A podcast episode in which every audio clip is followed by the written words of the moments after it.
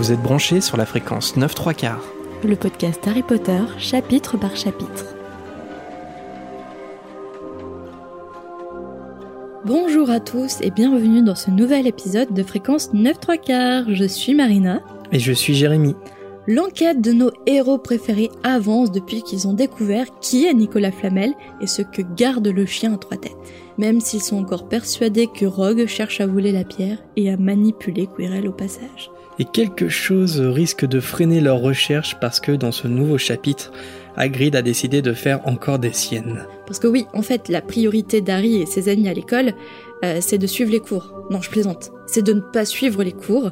C'est d'abord d'enquêter sur quelque chose qui ne les regarde pas, puis aussi venir au secours du garde-chasse. Et oui, une scolarité euh, particulière pour Harry et ses amis. Après le chapitre, il y aura comme d'habitude une volière avec quelques-uns de vos hiboux, sans oublier la rubrique préférée de Marina, celle du renommage de chapitre. T'es prête à gérer euh, Hagrid et son amour euh, disproportionné pour les animaux? C'est parti Et, et d'ailleurs, euh, en parlant d'amour euh, disproportionné pour les animaux, maintenant qu'on est à l'antenne, et tu ne couperas bien sûr pas cette, ce piège au montage, est-ce qu'on peut adopter un autre petit chat? Euh, non. Mais non, mais un petit chaton, ça prend pas de place. Non, non, oui, non, elle non. se sent seule quand on est au bureau. Non, non, non. Bon, ok, j'ai compris que l'émission commence. Harry Potter à l'école des sorciers. Chapitre 14 Norbert le dragon. Alors pendant les semaines qui suivent, Harry, Ron et Hermione observent le professeur Quirrell. Et euh, malgré son air euh, amaigri et plus pâle que d'habitude, il ne semble pas pour l'instant avoir euh, cédé aux, menaces de Rogue. Et pour que ça continue comme ça, chacun y met du sien. Harry, lui, il ne perd pas une occasion de lui faire un sourire d'encouragement euh, dès qu'il le voit. Je vois bien regarder. Vas-y mon champion, vas-y, tu peux le faire. C'est qui mon champion? Et lui, quant à Ron, euh, il rappelle à l'ordre tous ceux qui se moquent du bégaiement de, de Quirrell. Et la mauvaise humeur permanente de Rogue laisse bien supposer qu'il n'a pas réussi à s'emparer de la pierre. Harry, Ron et Hermione, à chaque fois qu'ils le peuvent aussi, ils jettent une oreille à la porte du troisième étage pour entendre les grognements de Touffu, notre cher mignon Touffu. C'est quand même bizarre quand ils pensent, enfin, c'est drôle. C'est-à-dire que ils sont en train d'encourager, de faire des clins d'œil à Quirrell, alors que c'est un mange-mort. Ouais, ouais, tu sais, j'ai trop pensé pendant la relecture, tu vois. Ouais, c'est bien, vas-y, essaye de me tuer, vas-y. Puis tu sais, t'imagines, qu- qu- qu'est-ce que doit penser Quirrell quand il voit Harry lui faire des petits clins d'œil comme ça quel con celui-là. Ouais, ça doit être euh, un peu particulier. Tu sais, en en reparlant le soir avec Voldemort, ils sont là genre... Tout le con, ils s'en doutent pas une seule seconde. T'es sûr que c'était lui l'élu parce qu'il a l'air vraiment débile? Mais Hermione, quand même, elle a autre chose en tête. Les examens. Et en plus, comme ça ne suffit pas, les professeurs les ont accablés de devoirs. Le temps libre n'est qu'un lointain souvenir pour les élèves de Poudlard. Hermione, du coup, elle passe son temps à réciter euh, notamment les douze usages du sang de dragon, ou encore à faire des exercices avec sa baguette. Et les garçons, du coup, ils passent du temps avec elle euh, à la bibliothèque pour venir à bout de tout ce travail. Et justement, quand euh, le trio est à la bibliothèque, Harry, pendant qu'il est en train de lire un article sur les dictames, il entend Ron demander à Hagrid ce qu'il fait à la bibliothèque. Alors petit aparté, est-ce que tu te souviens de ce qu'est le dictame? Je ne suis pas sûr, je crois que tu vas nous le dire. Non mais en vrai, tu t'en rappelles? Ouais, ouais, je m'en je m'en souviens. Bien sûr, pourquoi je pose la question? Non, mais je pense que ta, ta description doit être un peu plus précise que ce que j'ai en tête. Ah oui, tu vas voir, c'est une description d'un détail. C'est une plante magique dont l'essence permet de soigner les plaies. Ouais. Alors notamment, on va le revoir dans le tome 6, et elle sera utilisée par Rogue, et dans le tome 7 par Hermione. Je vous Ouais, laisse quand- chercher ces petits moments. Ouais, quand Ron est Bah non, le désarticulé. dis pas Ah, je le dis pas Ok. Pardon. Mais c'est qui qui doit répondre à la maison pour les auditeurs. Ah, les auditeurs, c'est vrai que j'ai oublié qu'on était écoutés en fait. Qu'on parlait pas euh, tous les deux avec un micro euh, chez nous pour le plaisir, tu vois. Ouais, ouais, ouais, j'avais oublié. Bonsoir tout le monde. C'est les gens un peu bizarres, en fait, qui se parlent entre eux, euh, tous les deux, avec un micro, juste pour... D'un ton hyper naturel, Hagrid lui répond qu'il jette juste un coup d'œil, mais en tout cas, lui, il espère que tous les trois ont arrêté de faire des recherches sur Nicolas Flamel. Et trop fier de lui, lui dit que ça fait bien longtemps qu'ils ont trouvé ce que garde le chien euh, à trois têtes. Il garde la pierre, mais Hagrid l'interrompt. Harry commence à parler, mais le coupe aussi, et Hagrid les invite à suivre cette conversation secrète dans sa cabane. Après son départ, Ron va fouiller dans la section où se trouvait Hagrid. Franchement, c'est des petites fouinasses. Complètement, non mais l'école des sorciers, c'est vraiment euh, à l'école des fouinasses. ouais, totalement. Et la recherche a été fructueuse vu qu'il revient avec une pile de livres qui traitent des dragons. Et du coup, ça réveille un petit souvenir d'Harry. Il lui semble que le garde-chasse lui avait confié lors de leur première rencontre vouloir un dragon. Mais Ron apprend à Harry que c'est interdit par la Convention des sorciers de 1709. Bah oui, avoir un dragon dans son jardin, ça rend la tâche un peu compliquée de se cacher des moldus. Et en plus, les brûlures de dragons sont très dangereuses. Il le sait par son frère Charlie, qui, je le rappelle, s'occupe des dragons en Roumanie. Un peu plus tard, le trio rend visite à Hagrid. Il fait une chaleur suffocante dans sa cabane. Le thé servi et les sandwichs à l'hermine déclinés, Harry commence tout de suite à interroger Hagrid ce qui, le... ce qui garde la pierre à part touffu. Il perd pas de temps, Harry. Il est pas là pour rigoler. Hein. Dans un premier temps, il refuse de répondre. Mais notre chère Hermione, elle est plus fine que ça quand même. Elle use de flatterie pour décoincer un peu notre cher Hagrid. Un petit peu de Mais vous savez tout ce qui se passe ici. Et de Nous vous demandions en qui, à part vous, Dumbledore, pour avoir une telle confiance? Et hop, voilà, le tour est joué, Hagrid bombe le torse et leur balance tout. En fait, il leur apprend que quelques professeurs ont été chargés de protéger la pierre avec euh, quelques sortilèges. Il y a Chourave, McGonagall, Flitwick, Quirrell et Rogue. Du coup, Harry est trop surpris, mais en fait, euh, le raisonnement se fait vite dans sa tête. Si Rogue a participé, il connaît sûrement les autres sortilèges, en fait. Pour se rassurer, il demande à Hagrid s'il a bien gardé le, s'il a bien gardé secret l'astuce pour passer devant Touffu. Et lui certifie que non, personne ne le sait, à part lui et Dumbledore.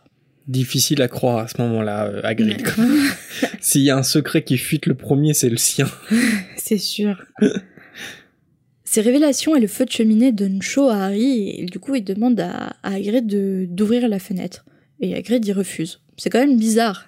Mais en fait il suffit de suivre le regard d'Hagrid pour deviner pourquoi ce refus. Un gros œuf noir est au cœur des flammes de la cheminée. Et Ron y reconnaît tout de suite un œuf de dragon. Et là, Hagrid leur confie qu'il l'a gagné lors de sa dernière sortie du village, en gros, la dernière fois qu'il a été boire un coup au bar, quoi. Ouais, ouais. On comprend mieux pourquoi les secrets fuitent aussi, tu vois. Hermione, soucieuse, lui demande ce qu'il compte faire quand il aura éclos. Et Hagrid, du coup, lui montre un livre qui, qui lui a appris que son œuf est celui d'un Norvégien à Crète. Alors le truc, c'est qu'il faut garder l'œuf dans le feu, car en fait, dans la nature, la mer lui souffle dessus. Ensuite, une fois qu'il est éclos, il faut lui donner un seau de cognac mélangé à du sang de poulet toutes les demi-heures. Le secret d'une croissance réussie. Particulier la, la croissance des bébés dragons. Hagrid, il est trop enthousiaste, mais euh, Hermione, elle ne partage pas du tout son enthousiasme. En plus, elle, soulève quand même un point assez important. La cabane d'Hagrid est en bois. Mais à ton avis, quand Hagrid, il a été tout content de recevoir l'œuf, il s'est pas du tout projeté dans l'avenir en mode qu'est-ce que tu vas faire avec un dragon Et comment tu vas faire pour euh, cacher un dragon? Il s'est dit peut-être que j'allais, je vais peut-être le mettre dans la forêt interdite, euh, un peu ce, ce qu'il va faire avec son demi-frère euh, géant. Mm. Euh, ouais, c'est un peu curieux quand même euh, cette, euh, ce décalage par rapport à la réalité vis-à-vis d'A- d'Hagrid. Un matin, au petit déjeuner, Edwige apporte à Harry un petit mot griffonné par Hagrid. Il est en train d'éclore. Ron, trop enthousiaste, propose de sauter le cours de botanique pour assister à l'éclosion. Bah oui, encore une fois. Franchement, t'es pas à l'école pour suivre des cours. t'es là pour regarder l'éclosion d'un dragon, l'éclosion interdite en plus d'un dragon, tu vois. Bien sûr. T'es là pour aller clandestinement chez le garde-chasse. Dit comme ça, c'est un peu bizarre. Mais Hermione l'arrête. C'est pas le moment de s'attirer des ennuis, et en plus, si quelqu'un découvre ce que cache Hagrid, mais là, Harry lui dit précipitamment de se taire. Et pourquoi Parce que Malfoy, en passant près d'eux, s'est arrêté net pour les écouter. Vraiment hyper discret. Oui, puis lui, du coup, il a la palme de la fouinasse en fait. Ouais, c'est ça. Avant d'être transformé en fouine pour de vrai dans la coupe de feu, C'est ce que c'en est dire. déjà une. J'imagine bien marcher et d'un coup, tu vois, s'arrêter, reculer, écouter ce qu'ils disent, tu vois. Ok. Avec une tête un peu de même, tu vois. ouais, ouais. Le sourire qui en dit long. Ouais. Après une petite dispute, ils se mettent d'accord pour aller voir Hagrid à la récréation du matin. Les trois amis arrivent à temps pour voir la coquille s'ouvrir en deux et voir un bébé dragon tout fripé net. Est-ce que c'est mignon un bébé dragon? Ben moi je trouve que tous les bébés animaux sont trop mignons. Hmm. Ok. Ouais. Moi j'adore les chats, hein, mais les bébés chats c'est pas si mignon que C'est ça. trop mignon, on dirait des petits rats tout roses.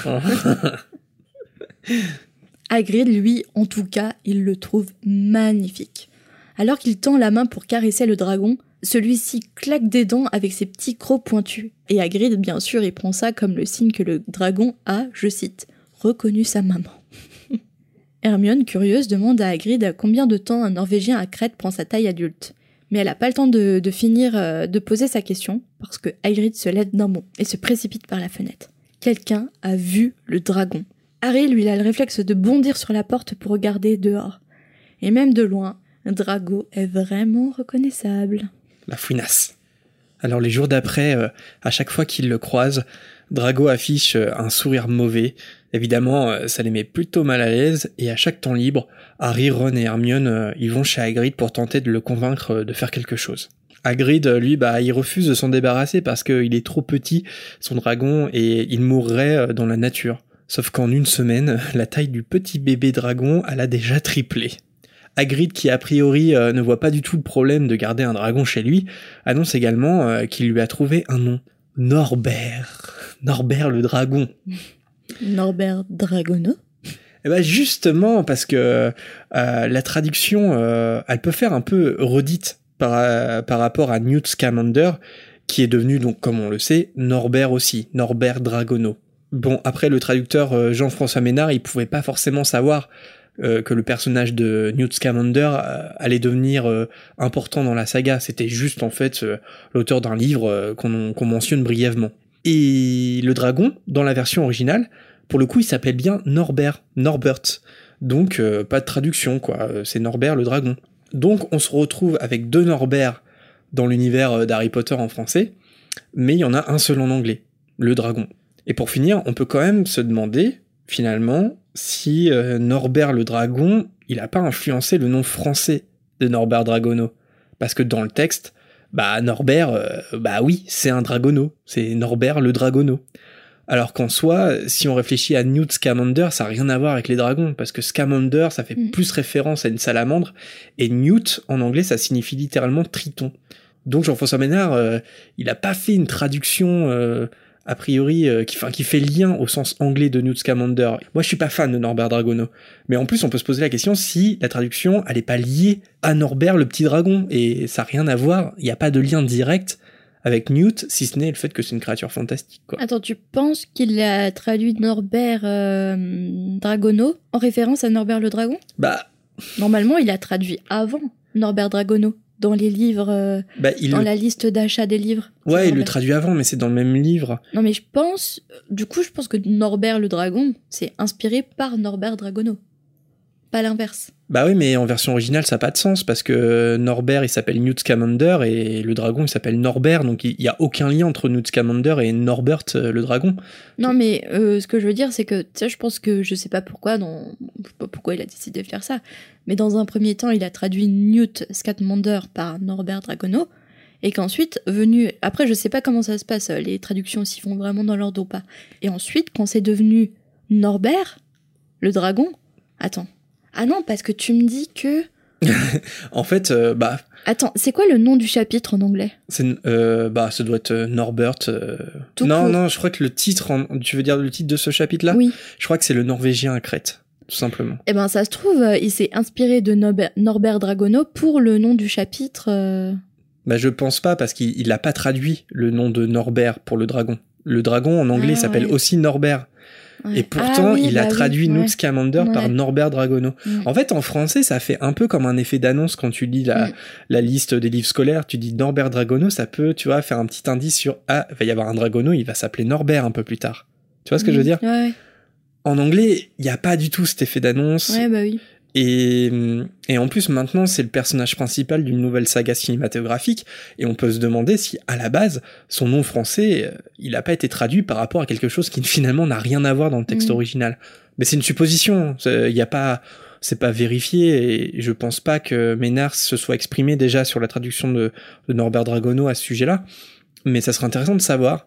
Et, en tout cas, moi, je sais pas, j'ai toujours pensé que c'était une traduction un peu bancale, un peu contestable, on va dire, de Norbert euh, Dragono, Newt Scamander. Après, bah, quand c'est un auteur dans un livre cité euh, une fois ou deux, on s'en fiche. Mais là, en tant que héros principal d'une nouvelle saga, moi, ça m'aurait pas choqué qu'on reprenne la traduction, en fait. Et que finalement, on, la change. Ils ont décidé de pas le faire. Voilà, c'est, ça se discute. Et d'ailleurs, une petite devinette pour toi, Marina. Je sais pas si tu l'as vu dans le doc euh, avant que tu aies, cherché sur euh, l'internet moldu. Mais en fait, on pourrait quand même dire que Norbert Dragono, c'est le seul Norbert de la saga, même en français.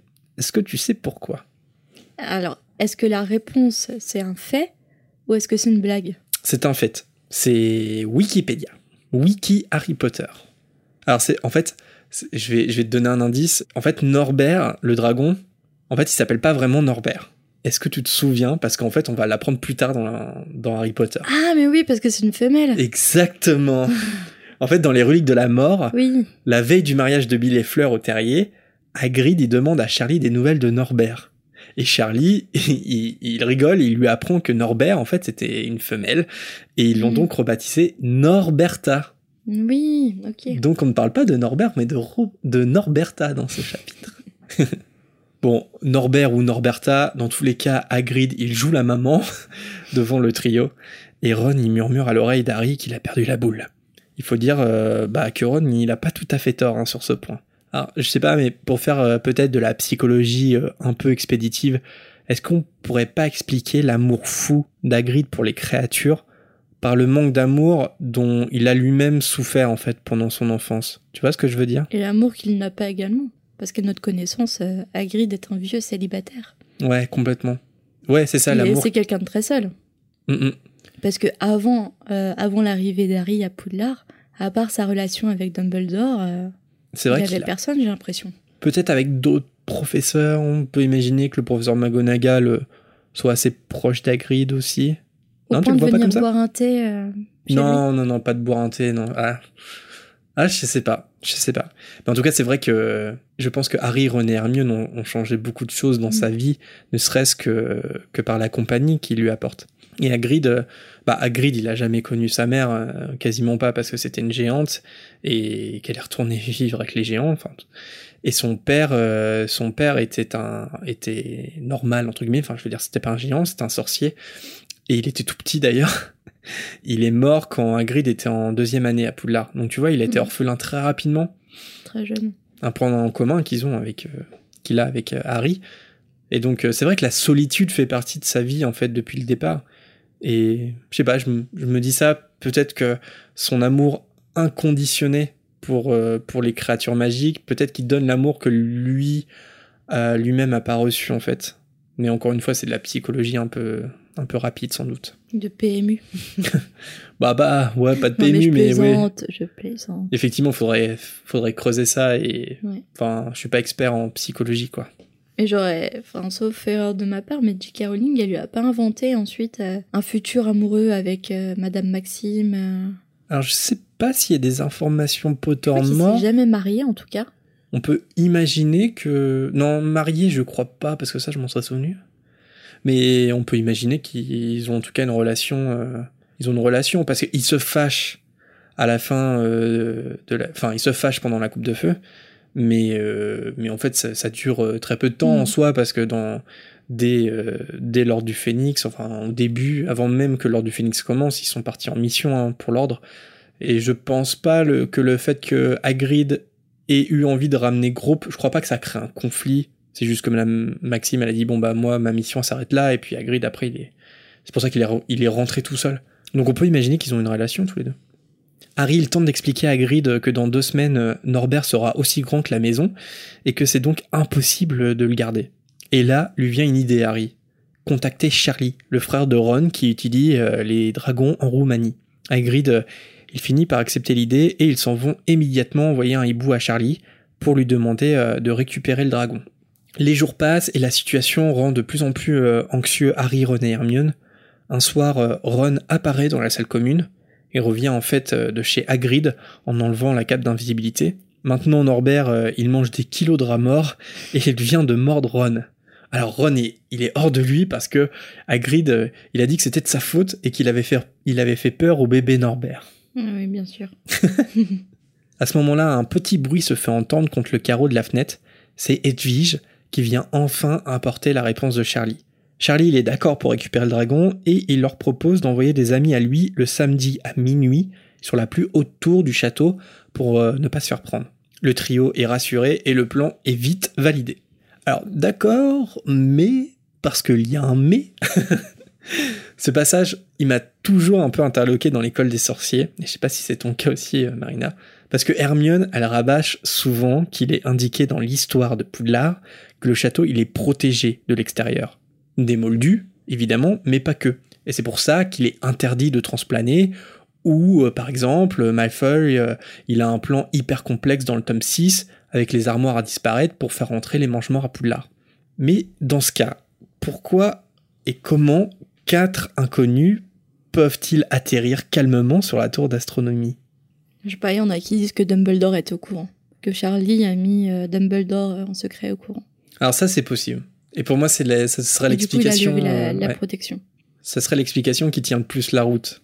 Et du coup, Dumbledore lève Mhm. une protection. Alors ça, d'accord.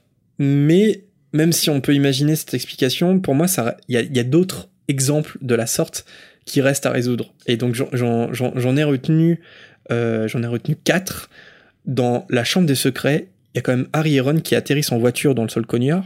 Donc pareil, est-ce que Dumbledore était au courant? Je ne sais pas. Dans le prisonnier d'Azkaban, il y a Sirius qui s'échappe sur le dos de Buck. Dans la coupe de feu, il y a Barty Croupton Senior qui erre dans la forêt interdite. C'est avant de se faire tuer euh, par son propre fils. Et dans l'Ordre du Phénix, il y a aussi Fred et George qui fuguent, et il y a carrément l'armée de Dumbledore euh, qui, qui vole jusqu'à Londres euh, sur, les, sur le dos de, de Sombral. Mais après, Barty Croupton Junior, il erre dans la forêt interdite, mais, mais, son, mais sa présence était autorisée. Barty Croupton Senior, présence autorisée, ok. D'accord, ça peut tenir. Ça peut tenir la route. Après, par exemple, pour les animaux, là, le dos de Buck. Ouais, Sur le dos de Buck, euh, par exemple, les chouettes, des créatures magiques en quelque sorte. ouais. Elles vont et viennent euh, à l'extérieur et à l'intérieur de Poudlard comme elles veulent. Donc il y a bien aussi des exceptions magiques à, à cette protection. Ouais, parce que sinon, il n'y aurait pas de courrier. Bah oui. Ouais, c'est vrai qu'il y a forcément des exceptions, mais, mais on peut se poser la question de euh, comment c'est réglé, enfin vraiment comment ça marche. Parce que je me dis, je sais pas, je me dis que Harry et Ron qui atterrissent en voiture volante, ça pourrait être n'importe qui dans la voiture. Tu vois ce que je veux dire? Après, la voiture volante, elle est peut-être pas prévue parce que justement, à la base, une voiture volante, normalement, ça n'existe pas. Tu vois, Normalement, c'est un objet moldu qui est transformé par la magie. Ouais, mais dans ce cas, si une voiture volante, ça passe la protection magique, pourquoi les mange-morts, ils ont pas tout simplement, euh, tu vois, métamorphosé une voiture euh, Fusion pour penser. Et ça- c'était beaucoup plus simple que de réparer euh, des armoires à disparaître qui sont des artefacts hyper complexes. À moins que, dans la chambre de secret, encore une fois, Dumbledore, il, il suit de près Harry, il est au courant de tout ce qu'il fait d'une façon ou d'une autre. À moins que ça soit des incohérences de J.K. Rowling. Après, moi, je me dis peut-être que, euh, dans le sens, par exemple, Sirius qui s'échappe sur le dos de Buck dans le prisonnier d'Azkaban, en fait, tu t'échappes, enfin, t'es déjà à Poudlard et tu t'en vas. Donc peut-être que dans ce sens-là, je veux dire, la protection magique, elle peut trop rien faire. Elle peut pas Mhm. refuser, enfin, tu vois, elle, elle, elle, elle n'empêche pas les élèves de sortir. Ça, répond- ça, ça peut expliquer aussi Fred et George. bah oui, c'est ce que j'allais dire. Et parce que je- euh, au moment où Fred et George fuguent, il y a personne qui vient les autoriser. Enfin, je, je, je cons- Ah, parce que toi, tu penses que la protection magique aussi, ça marche euh, Tu ne peux pas sortir de Poudlard comme tu le souhaites? Bah, en fait, euh, on pourrait assez facilement imaginer qu'une protection magique pour éviter, pour protéger du monde extérieur, ça marche dans les deux sens parce que t'as une protection Ça veut magique. dire que tu enfermes tout le monde dans ta Bah oui, protection. oui. T'imagines les autorisations? Non, mais c'est pour ça que ça marche. Peut-être que la magie est assez précise pour que ça ne marche que dans un seul sens, c'est-à-dire le sens où on rentre dans Poudlard. Ah bah oui, je pense que c'est ça. hein. Ok. Mais vraiment, pour euh, la voiture volante, je pense vraiment que c'est parce que c'est un... Et peut-être que les, les mange-morts n'ont pas du tout pensé à ça, mais simplement parce que c'est un objet moldu qui a été transformé par la magie. Et la protection euh, magique ne prévoyait pas ce cas de figure. Après, ça serait quand même mal vu de Dumbledore, dans le sens où euh, la magie peut, tu vois, enfin, on, on peut être précis dans la magie. Et je veux dire que même s'ils sont dans une voiture volante, qui a priori est un objet moldu qui a été ensorcelé, je veux dire, euh, c'est assez facile de les repérer quand même. Par exemple, la trace, c'est quelque chose qui est hyper, euh, hy- hyper euh, Ah, mais la complexe. protection magique, elle va jusqu'où? Tu sais ça? Bah non, c'est ça qu'on sait sais pas. la question. Hmm? Elle va jusqu'où? Est-ce que c'est jusqu'aux portes du château, mais portes euh, littéralement du château? Ou est-ce que ça englobe jusqu'au sol cogneur, la forêt interdite et tout ça? C'est ouais, C'est- il y a, il y a beaucoup de beaucoup Mm. d'inconnus autour de ça. Donc euh, donc on peut faire que des suppositions quoi. Et notamment, enfin il y a aussi une théorie qui dit que euh, les règles de sécurité ont surtout été mises en place à partir de la de la coupe de feu après le retour de Voldemort. Bon, déjà ça m'interroge parce que il y a Sirius Black qui a priori un, un criminel très recherché. Poudlard doit être ultra protégé aussi. Enfin voilà. Donc ça me paraît bizarre que ça soit qu'à ce moment-là, retour de Voldemort. Mais même ça, ça n'expliquerait pas Fred et George, l'armée de Dumbledore, sauf, encore une fois, si les protections ne fonctionnent que dans un sens. Bon, euh, moi j'ai toujours pensé que c'était vraiment que dans un seul sens. Ok, donc en fait, tu peux partir comme tu veux. Par Ah contre, ouais. tu peux pas rentrer. Bah oui. Ok. Tu enfermerais élèves et professeurs dans Poudlard. Bah, les profs, non, mais les élèves, quand même, tu vois. Il faut avoir une autorisation ou, ou je sais pas. Mais en même temps, ils se rendent à Préolard, les élèves, donc. euh, Ouais, c'est. Ouais, c'est- Non, je pense pas. En fait, j'ai l'impression quand même que dans le, dans le Prince de Sang Mêlé, certes, il y a des protections magiques, mais est-ce qu'ils se prennent pas la tête avec les armoires à disparaître? Est-ce que vraiment il n'y avait pas un plan plus simple pour faire rentrer des mange-morts Tu vois ce que je veux dire? Il y avait le polynectar. Bah, le polynectar, je pense que ça marche pas. Par contre. euh, Alors si tu transformes un mange-mort hyper calé en armoire à disparaître en Malfoy, Ah, tu veux dire en métamorphose. Non, mais il y avait... je sais pas. En tout cas, bon, je reste un peu. Ça, je suis d'accord sur le fait que c'est- dans un sens la protection magique, mais pour moi, ça n'explique pas Harry et Ron dans la Ford Anglia. Enfin, tu vois, il y a un truc, c'est c'est genre, c'est beaucoup trop simple si le simple fait d'être dans une voiture qui vole, euh, du coup, t'es indétectable. Oui, mais Je un peu attention, gros. hein. il atterrit, ils n'ont jamais atterri vraiment vers, enfin, à Poudlard, ils ont atterri au sol cogneur. Ouais, mais Est-ce que le sol- qui est est-ce que le aux sol- portes de Poudlard, Est-ce que le sol fait partie de la protection? Oh, bah ouais, je pense. tu peux pas transplaner euh, devant le sol cogneur. Je pense que c'est l'enceinte de Poudlard, mais encore une fois, avec la forêt interdite, c'est pas trop précis parce que, par exemple, Barty Croupton Senior, il sort de la forêt interdite. Mais est-ce que tu. Ouais, non, à mon avis, il y a un moment quand même, genre, euh, la forêt interdite, quand t'es à la lisière et que tu rentres à Poudlard, la protection, il y a un moment, c'est- genre, t'es Voldemort, tu peux pas rentrer, quoi. Non, moi je pense vraiment que Barty, ton seigneur, avait une autorisation à Poudlard. tu Oui, par contre, ça, ça peut tenir. N'hésitez pas à nous dire ce que vous en pensez, parce que c'est vrai que tant que l'histoire de Poudlard ne sera pas publiée par J.K. Rowling, on, on ne peut avoir que des théories, sauf si elle répond à toutes les questions, mais euh, je pense pas. En tout cas, elle l'a pas fait euh, jusqu'à maintenant. Harry, Ron et Hermione ont maintenant euh, un plan, mais un autre problème leur tombe dessus. La main de Ron a doublé de taille à cause de la morsure de Norbert. Le souci, c'est qu'il hésite à aller voir Madame Pommefresh par peur qu'elle comprenne que c'est une morsure de dragon. Sauf que l'état de sa main, il l'empire euh, dans l'après-midi, et Ron, euh, il n'a pas d'autre choix que d'aller à l'infirmerie. En fin de journée, Harry et Hermione euh, lui rendent visite. Ron, qui est pas en super état, il leur raconte qu'en plus, Drago est venu le voir et il l'a menacé de tout raconter à Madame Pommefresh. Ron, lui, euh, il explique qu'il a dit à l'infirmière que c'était une blessure de chien. Il y a des chiens à Poudlard. Bah ouais, il y a bien euh, pas de meule. Hermione, elle tente de rassurer Ron en lui disant euh, de pas s'en faire et que samedi prochain, à minuit, tout sera derrière eux. Et là, ça fait tilt pour Ron. Parce que pour pouvoir venir à l'infirmerie, Drago, il a prétexté vouloir emprunter un livre à Ron. Et donc, euh, pour sa couverture, il a bien récupéré un livre de Ron. Sauf que la lettre de Charlie était dans ce livre. Quel boulet ce Ron quand même. Ça me rappelle un peu le, le tome 3 quand, euh, quand Ron il reste à l'infirmerie et que Harry et Hermione ils doivent Ouais. faire tout le boulot avec le retourneur de temps. Franchement, une île comme ça, tu la brûles. bah oui, oui, pourquoi, pourquoi pas s'en être débarrassé? Harry et Hermione ils décident de ne pas changer le plan parce que de toute façon il est trop tard pour envoyer une lettre à Charlie. Et ce que ma feuille ne sait pas, c'est qu'ils ont une cape d'invisibilité. Tous les deux, euh, ils rendent à nouveau visite à Hagrid ce soir-là. Devant la cabane, il y a Croque-Dur assis avec un pansement autour de la queue. C'est le pauvre petit Croque-Dur. Il n'a même plus de place chez lui. Ouais. La colocation se passe pas très bien entre Ouais. Croque-Dur et Norbert. Pauvre bébé.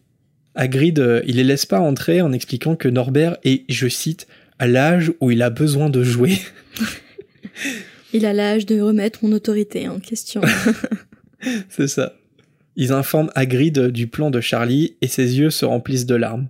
Après, il est indiqué que Norbert venait de lui mordre la jambe. Donc tout ça n'est pas forcément à mettre sur le coup de l'émotion. J'aime bien ces petits passages euh, comiques. Le samedi soir, Harry et Hermione se rendent chez Hagrid pour récupérer Norbert, que Hagrid a enfermé dans une grande boîte. Il est évidemment euh, tout ému et il explique euh, qu'il lui a laissé un ours en peluche dans la boîte pour pas que Norbert se sente trop seul pendant le voyage. Sauf que un bruit de déchirure indique à ce moment-là que l'ours en question, il a pas survécu très longtemps. Rest in peace, petit ours en peluche, de Norbert. Petit ange parti trop tôt. Hagrid dit au revoir à Norbert et il sanglote en disant Maman ne l'oubliera jamais. C'est trop triste et, un peu drôle en même temps. Sous la cape d'invisibilité, Harry et Hermione portent tant bien que mal Norbert jusqu'en haut de la tour d'astronomie. Sur leur chemin, soudain, ils entendent du bruit. Ils s'arrêtent immédiatement en oubliant dans leur peur qu'ils sont en fait invisibles. La source du bruit vient en fait de McGonagall en robe de chambre qui tient Malfeuille par l'oreille. Elle est furieuse de l'avoir surpris en pleine nuit et elle enlève 20 points à Serpentard, tandis que Malfeuille y tente de se justifier en lui expliquant qu'Harry Potter va arriver avec un dragon. Évidemment, McGonagall elle est choquée par ces mensonges complètement idiots. Vraiment, le, la manie pour euh, les profs euh, avant, euh, dans le passé, de tenir les élèves par l'oreille, c'est vraiment sadique. ça doit faire tellement mal. C'est vrai que ça choque, ça choque un peu à la relecture, mais tu te dis ça se passe dans les années 90. Et je pense que dans, dans les années 90, euh, les instituteurs et les institutrices, ils devaient encore faire ce genre de truc. Hein. Tu connais la légende qui a parcouru tous les collèges. La disant qu'un jour, euh, un, un, professeur a tellement tiré une oreille d'un élève qu'elle s'est décollée. C'était Brutus le prof. C'était Dwayne Johnson. The Rock. non, je connaissais pas. Non, je connais la règle avec les doigts. Ah ouais. Mes parents, ils arrêtent pas de me dire que qu'ils ont souffert de ça, quoi. Mon, je crois que c'est mon instituteur de CP qui le faisait encore quand j'étais euh, au CP. Ça, c'est choquant quand même. Mm. Bon, tu sais, moi j'avais une prof de maths au lycée qui euh, nous jetait des craies dessus et les gros euh, cahiers de texte euh, à l'ancienne, tu ah vois. ouais Ouais. Elle était psychopathe, elle nous tapait dessus et tout, j'étais traumatisée. Tu me diras, je vois très bien Ombrage faire le coup de la règle, tu vois. Une fois, je me... Une fois... En plus, elle visait mal. Une fois, moi, j'étais petite élève parfaite, tu vois, qui ne discute pas, qui essaye de comprendre ses problèmes de maths. Et je me reçois une craie dans le visage. Un truc de mal. C'est vrai? L'injustice. Et en fait, elle visait les filles qui étaient derrière moi et qui étaient en train de bavarder. Mais je suis, me suis pris une craie, mais d'une force. Mais même pas, elle s'excusait, hein. Ah, c'est pas excusé? Non, rien du tout. Elle s'en est rendue compte ou pas? Ah bah oui. Le scandale.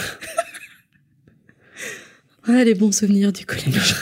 Et toi, t'as pleuré bah non, non, non. Et franchement, j'ai eu trop mal. Hein. Bah ouais. Mais elle me faisait tellement peur. Et du coup, je suis sûr que t'as même caché que t'avais reçu la craie, tu vois. J'ai fait comme si de rien n'était, Ouais, tu ouais. vois. Pour... euh, Mais bon, tout le monde avait vu et tout le monde rigolait, bien entendu, parce que Ah c'est le collège. là. Sous la cape, Harry et Hermione, eux, ils jubilent devant le spectacle, et euh, la fin du parcours jusqu'au sommet de la tour leur semble tout de suite euh, plus facile. Une fois sur le balcon, ils enlèvent la cape et ils reprennent leur respiration. Quelques minutes plus tard, quatre individus atterrissent de leur balai. Les amis de Charlie ont apporté un harnais euh, accroché à chaque balai, ce qui permet de fixer facilement la boîte où se trouve Norbert. Après des au revoir euh, rapides mais chaleureux, avec les habits de Charlie, Hermione et Harry, ils regardent Norbert partir au loin dans les airs. Ils font alors demi-tour vers leur salle commune, le cœur léger, les mains libres, et surtout ravis de savoir Malfeuille puni. Sauf qu'en bas des marches, quelque chose vient brutalement stopper leur bonheur. Rusard. Car oui, dans leur allégresse, Harry et Hermione avaient oublié de remettre la cape d'invisibilité. Et le regard mauvais du concierge était braqué droit sur eux.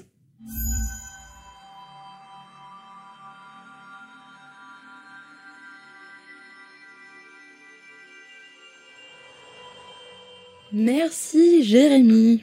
Merci Marina. Alors maintenant, nous allons passer à la rubrique Renomme ton chapitre. Ouais. Et, et, et, je l'ai préparé.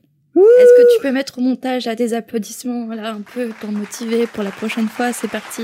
Congratulations. Alors, qu'est-ce que tu as trouvé pour renommer le titre aujourd'hui? Harry Potter à l'école des sorciers, chapitre 14. Hagrid, une nounou d'enfer. Oh, bien trouvé. Oh, non mais, dommage qu'il n'y a pas l'image, mais vous auriez vu sa tête de fierté. Il était fier. C'est ma tête quand mon, mignon. mon- mon titre de chapitre euh, est une bêtise, en fait, je pense. Et toi, Marina, alors ton- Ah, le titre de ton enfin. chapitre? Oui, enfin, le, dernier épisode, tu me l'as, tu m'as pas lancé. Alors, euh, par représailles, j'aurais pu ne pas le faire. non, vas-y, on t'écoute. Harry Potter à l'école des sorciers, chapitre 14. Quand Hagrid va se faire cuire un œuf. Oh, Oh Ça se voit que t'as préparé pour une fois. non, c'est vrai, ça se voit. Alors, t'as vécu comment ce moment de préparation du titre de chapitre? Une grande Je sais première? pas, je me sens pas bien, je crois que ça se reproduira pas. Ah là là. Allez, on passe tout de suite à la volière avec vos hiboux.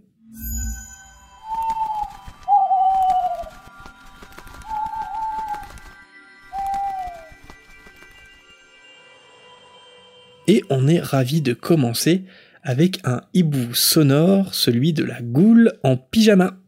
Salut, je voulais vous partager une petite réflexion que je m'étais faite par rapport au cours de sport à Poudlard. Comme quoi, donc, euh, de ce qu'on sait, il n'y a que les premières années qui en ont et les équipes de Quidditch qui continuent le Quidditch après la première année. Mais je me disais justement que je sais pas si au final ils ont, ils ont vraiment besoin de cours de sport à Poudlard. Parce que, par exemple, si on prend euh, les, les Serpentards, qui sont euh, donc euh, tout au fond des cachots dans leur salle commune, si le matin ils ont cours de divination, ils doivent monter tous les escaliers de la tour pour arriver tout en haut. Euh, on sait qu'il y a au moins 7 étages, puisque la salle commune de Gryffondor est au septième. Donc il y a potentiellement plus d'étages pour aller jusqu'à la tour où se trouvent les cours de divination. Ça fait énormément de marches à monter, une grande distance à parcourir. Et sachant qu'ils ont plusieurs cours par jour, ils doivent courir d'un bout à l'autre du château toute la journée pour suivre leurs cours.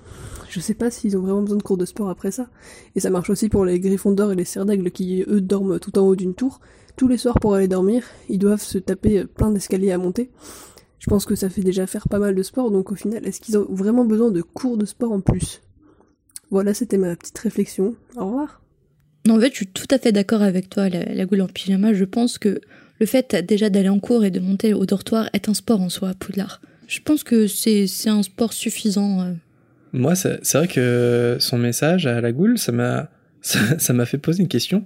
Pourquoi il n'y a pas d'ascenseur à Poudlard?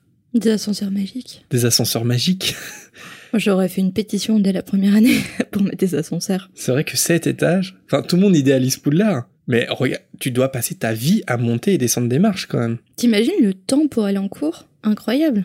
Surtout que tu peux avoir des, des, des cours en haut de la tour d'astronomie, euh, là où il y a les cours de divination. Ensuite, tu peux carrément descendre dans le- les jardins de Poudlard avec euh, l'arbologie, euh, les cours de soins aux créatures magiques qui sont parfois en lisière de Mm. forêt interdite. C'est un cauchemar. Tu dois faire des kilomètres et des kilomètres par jour. J'aimerais bien voir l'emploi du temps, du coup. euh, ça doit pas être 9h, 10h, 10h, 11h, parce que le temps à chaque fois de rejoindre chaque cours. Tu me diras, j'avais ça dans mon collège, tu vois, ou même dans mon lycée, quand t'avais deux heures de cours de sport, Hmm. et que, sauf que le temps que t'arrives, tout ça, t'avais le droit à 5-10 minutes de rabais sur le prochain cours parce que le prof était au courant Ah que oui. la classe avait eu Et sport. tu traînais un peu avec tes potes et tout. Toute Et la du coup, t'en profitais carrément. ça. Ouais, carrément. Non, il doit y avoir des, des, des trucs comme ça parce que, ouais, quand t'es cours, euh, pour les cours d'astronomie, euh, je pense que, bon. Après, c'est le soir, donc, euh, je pense pas qu'il y ait, ait d'interclasse. Mais pour Mhm. la divination, oui. C'est vrai que Poudlard, on l'idéalise, mais à bien des égards, c'est un cauchemar. Déjà, c'est un cauchemar au niveau de la sécurité. C'est un cauchemar au niveau du sport. Ouais, mais ça entretient, ça, ça gagne, quoi. Ça gagne les cuisses. C'est Ouais. pas mal. Ah oui, euh, par contre, il fait moins 5 degrés dans le château, l'hiver. Ouais, Marina, tu le défends toujours. Et maintenant, nous passons au hibou de Cassandre. Petite question, que pensez-vous de la théorie de l'Orcrux de Dumbledore? Je résume. Dumbledore, après avoir tué sa sœur par accident, aurait eu son âme de déchirée. Suite à cela, il aurait transféré son âme dans le corps de Fumsec. De Fumsec ressort deux plumes, qui lient les baguettes de Voldemort et Harry. Durant la nuit où Voldemort a voulu tuer Harry, une partie de l'âme de Voldemort s'est accrochée, comme on sait, au corps de Harry. Mais aussi une partie de l'Orcrux de Dumbledore. Ce serait aussi pour cela que la baguette réagit à Harry, car elle ressent l'Orcrux, et cela expliquerait aussi le chapitre dans la garde avec Dumbledore. Que pensez-vous de cela? Qu'est-ce que tu penses de cette théorie? Et Je crois me souvenir que t'es pas trop fan de cette théorie. Bah déjà c'est, je sais pas si tu l'avais déjà entendu toi, mais c'est la première fois. Euh, moi, je, je pense que je l'avais déjà lu sur un site de fans ou quelque chose comme ça. Ok, ok. Bah en fait elle est intéressante, c'est, ça peut être possible, mais non en fait. Enfin, je m'explique. J'aurais deux objections. C'est-à-dire que la première objection, c'est que faire un Horcrux pour moi c'est un acte horrible de magie noire, et c'est pas quelque chose d'anodin. Et Dumbledore, euh, même s'il a été tenté par le pouvoir avec Grindelwald, euh, je le vois pas faire un Horcrux, sincèrement. En plus, il me semble quand même que pour euh, créer un Horcrux, il faut tuer intentionnellement pour diviser son âme. Et donc, si, si par euh, malheur c'est le sortilège euh, de Dumbledore qui a tué sa sœur, euh, de toute façon, il l'a pas fait exprès. Il a pas voulu tuer sa sœur. Donc, je pense pas que son âme soit divisée. Et en plus, quel intérêt il aurait eu Dumbledore à, à faire des Horcrux Aussi, il aurait eu aucun intérêt. Surtout que, bah, philosophiquement, euh, ça rejoint pas du tout ce qu'il pense. Mm. C'est-à-dire, euh, il, il, est- il cherche pas du tout à repousser la mort. Au contraire, justement, il arrête pas de dire que la mort fait partie, fait partie de la vie, en fait. Donc, euh, c'est vrai que même si il serait capable de faire une telle chose, je, je comprendrais pas pourquoi il le ferait. Et sinon, la deuxième objection que j'avais, c'est, comme on l'a dit dans la dernière volière, tout est expliqué niveau baguette, en fait. Il y a, y a pas vraiment d'inconnu autour de ça.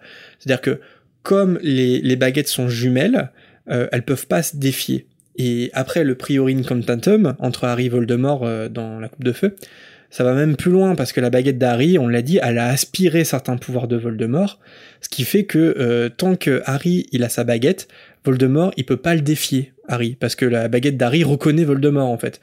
Donc pour moi il y a pas il y a pas de d'inconnu, il y a pas de mystère à résoudre avec une théorie sur les baguettes. Enfin, je veux dire euh, tout est expliqué. Après les limbes, hmm, C'est encore autre chose. c'est autre chose parce que euh, c'est peut-être le chapitre le plus métaphysique d'Harry Potter, quoi. Mhm. Et il faut pas forcément en chercher un sens, enfin, dans le sens où euh, il faut pas essayer de comprendre véritablement pourquoi Harry se retrouve à King's Cross. Il y a, pas d'explication rationnelle. Je veux dire, et puis le chapitre raconte ça. Enfin, Dumbledore, il a cette phrase célèbre de dire, euh, évidemment, Harry, ça se passe dans sa tête, mais pourquoi ça voudrait dire que tout ça n'est pas réel? Justement parce qu'on est dans la psychologie pure et dure, on est dans l'esprit, au plus profond de l'esprit d'Harry. Donc il y a pas, euh, donc là pour le coup, je, la présence de Dumbledore est pas forcément à expliquer sur des choses rationnelles. C'est mon avis. Un prochain message de Camille qui nous dit J'ai fait une découverte aujourd'hui en écoutant un podcast de Louis Média sur les émotions, plutôt sympa d'ailleurs si vous aimez la psychologie. En effet, il y a des personnes qui surculpabilisent pour tout et n'importe quoi. Cette culpabilité peut les amener à l'automutilation. Je sais, ce n'est pas très marrant, mais la partie qui m'a fait sourire, c'est que les chercheurs ont appelé ça l'effet Dobby. Une référence à l'univers d'Harry Potter dans le milieu de la recherche psychologique, J.K. Rowling a vraiment réussi à pénétrer le plus profond de nos esprits. Tu, le savais ça? Tu connaissais euh, l'effet Dobby? Non. Je savais qu'il y avait euh, beaucoup d'espèces découvertes qui avaient été appelées euh, en fonction de, noms d'Harry Potter, de l'œuvre de J.K. Rowling, mais euh, non pour euh, la psychologie, non, je ne savais pas. Et toi? Non, je savais pas non plus. Euh, effectivement, il y a des espèces animales. Si je dis pas de bêtises, il me semble qu'il y a une espèce d'araignée Ouais. qui a été nommée, enfin qui a été. Bah, euh, D'ailleurs, euh, je crois que c'est à Londres où euh, quel musée va faire euh, une exposition créatures fantastiques où Ouais. en fait ils vont exposer des créatures disparues aujourd'hui ou euh, des espèces un peu étranges et ils vont comparer ça aux créatures euh, inventées par J.K. Rowling. Pour les animaux fantastiques. Ouais. Ouais, pour les animaux fantastiques. Ça, ça doit être plutôt sympa à voir. ça a l'air trop trop bien, Mm. complètement. Et ouais, effectivement, il y a déjà eu, euh, il y a dé- déjà eu euh, des emprunts à l'univers de J.K. Rowling pour des découvertes euh, scientifiques. Euh, là, c'est psychologique. Après, euh, je- est-ce que c'est officiel ou pas? Je veux dire, est-ce que c'est reconnu par les psychologues? Les- Si tu dis effet Dobby à, à n'importe quel psychologue, est-ce qu'il va savoir de quoi tu parles? C'est peut-être un terme générique. Hmm, Ouais. Et c'est intéressant en plus parce que les personnes qui surculpabilisent, enfin, je pense que ça peut être aussi un symptôme de, des sociétés modernes, enfin, de, on est submergé d'informations et, je, je vois l'émotion qui peut se créer, enfin, en tout cas, le processus psychologique qui, qui peut, euh, qui peut s'enclencher à partir de ce moment-là, d'avoir l'impression que, euh, que tout ce qui va mal dans le monde, c'est de ta faute. Je pense qu'à petite dose, on, on culpabilise tous les jours, en fait. Tu vois, par exemple, tu jettes un truc à la poubelle, tu vas, Mm. tu vas culpabiliser d'a- d'avoir consommé ça. Ou tu sais pas comment trier ton emballage. Oh mon dieu, j'espère que j'ai pas mis dans la mauvaise poubelle. Ouais, non, tu vois ce que je veux dire Mais ça peut devenir maladif, en fait. Puis on fait tout le temps, euh, tellement tout le temps attention à, à ce qu'on dit aujourd'hui, euh, à notre image. Oh mon dieu, j'espère qu'il a pas mal interprété ça. euh, J'espère que je me suis bien comportée. J'espère que j'en ai pas trop dit. Après, c'est pas au point de Dobby et de l'automutilation. euh, ça va quand même plus loin que ça, l'effet Dobby. Je pense que ça peut toucher des parents surtout. Des parents qui culpabilisent par rapport à l'éducation qu'ils ont donnée à leurs enfants, ou par exemple des enfants qui font des mauvais choix dans la vie, des parents qui peuvent surculpabiliser. Euh, ouais, je pense pas parce que l'effet Dobby, on parle vraiment d'automutilation quand même. Ouais, ouais, ça va, ouais, ça, ça peut ça aller va plus loin dans la psychologie quand même et dans Mhm. la culpabilisation. complètement. Après, euh, c'est plutôt bien trouvé en soi parce que Mm. Dobby, c'est ce qu'il fait, quoi. Il s'automutile parce ça. que euh, il culpabilise de tout. Et maintenant, passons au hibou de Floriane, qui demande Personne à Poudlard ne s'interroge de pourquoi Quirrell tombe presque dans les pommes à cause du troll. Le gars est professeur des forces contre les forces du mal et il flippe face à un troll. Personne ne se dit que c'est bizarre. Je pense que tout le monde est tellement paniqué pour le troll qu'ils font pas attention. Enfin, les profs pourraient être plus alertes, mais de toute façon, Rogue a déjà des soupçons.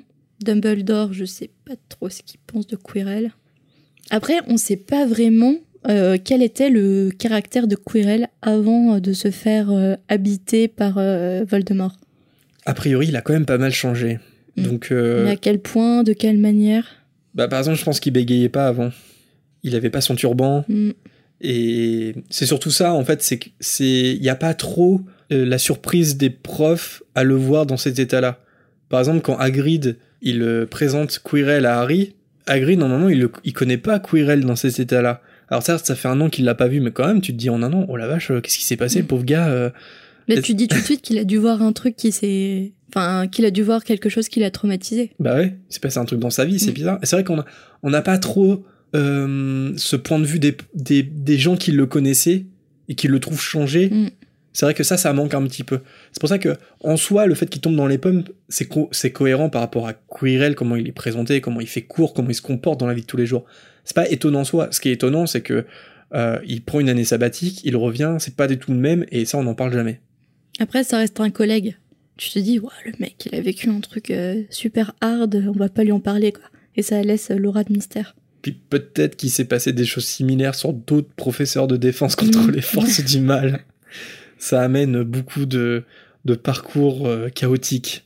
Et notamment parce qu'il y a la prétendue malédiction en plus. Allez, un dernier message de Aude qui nous dit Je voulais partager avec vous mon premier visionnage du film. Comme toi, Jérémy, j'ai découvert Harry Potter à l'école des sorciers au cinéma.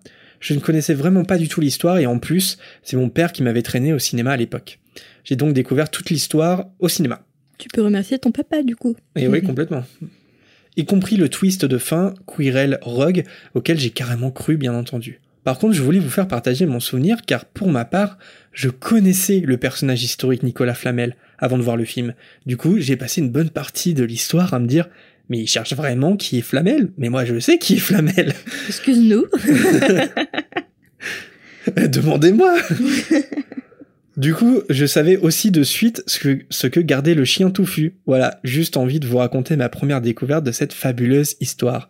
Love à tous les deux, et par la barbe de Merlin, ne changez rien à votre émission, elle est au top.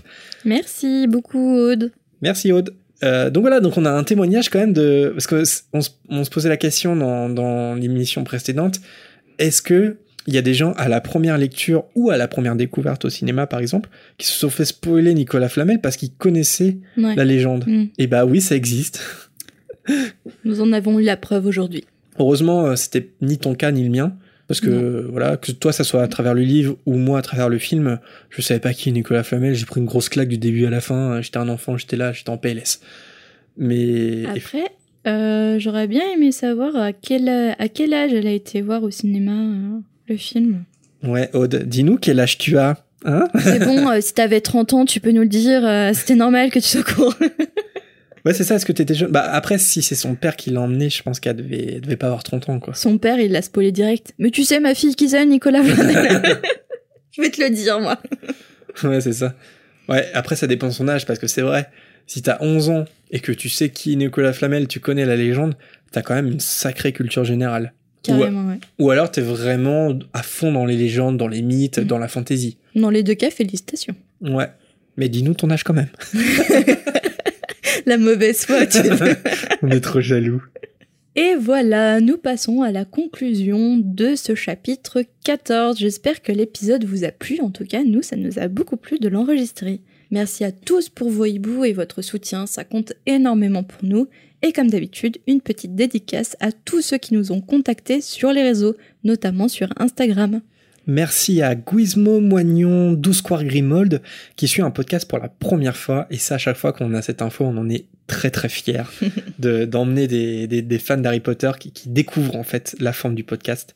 Merci aussi à Spikia, Passerine23, Dimitri, Celia, Caramella ou Poro. Merci aussi à Alex qui a une superbe collection de l'école des sorciers en langue étrangère, à Jessica, à Leslie, Estelle, White Floss, c'est l'heure du thriller, Drinsan, Joe ou encore La Petite Cerise qui a fait un superbe dessin en nous écoutant. Pour finir avec les cases dédiées, merci aussi à Laura sur Facebook qui nous a partagé ses cadeaux euh, de Noël.